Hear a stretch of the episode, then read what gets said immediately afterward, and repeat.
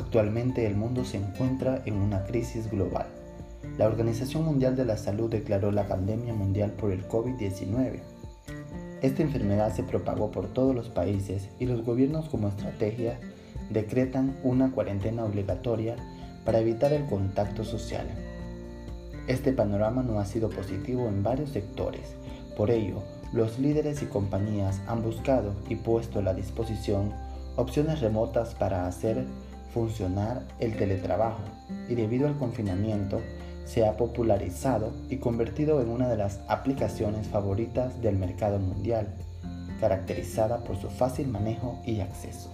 Se trata de Zoom, una herramienta que permite al usuario comunicarse con un grupo de personas a través de la computadora y un dispositivo móvil, realizando a través de ella videoconferencias y audioconferencias, colaboración, chat y seminarios web por medio de reuniones en línea, con una amplia gama de funciones ofreciendo una experiencia integral.